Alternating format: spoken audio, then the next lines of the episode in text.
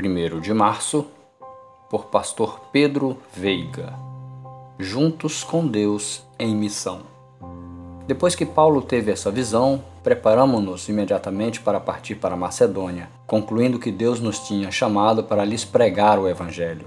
Atos 16, verso 10. A história da plantação da igreja dos Tessalonicenses nos inspira até os dias de hoje sendo fonte de ensino e edificação, com a qual o Senhor pode nos conduzir na missão de anunciar seu Evangelho.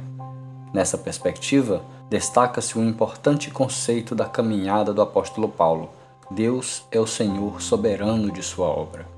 Nossa tarefa é nos juntarmos a Ele onde Ele está trabalhando. Paulo queria entrar na Ásia em sua segunda viagem missionária, mas Deus o direcionou para a Europa.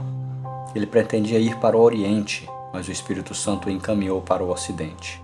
Graças a essa intervenção divina e à obediência de Paulo, o missionário chegou à capital da Macedônia, Tessalônica, maior e mais influente cidade da estrada arterial romana via Ignátia, local onde havia uma sinagoga de judeus. Com o sucesso do evangelho nesse local, os tessalonicenses testemunharam do amor de Deus tanto para o Oriente quanto para o Ocidente. Devido à chegada do evangelho na Europa, o mundo ocidental foi alcançado pela mensagem de Deus e se tornou a base dos grandes avanços missionários para as Américas, África, Ásia e Oceania.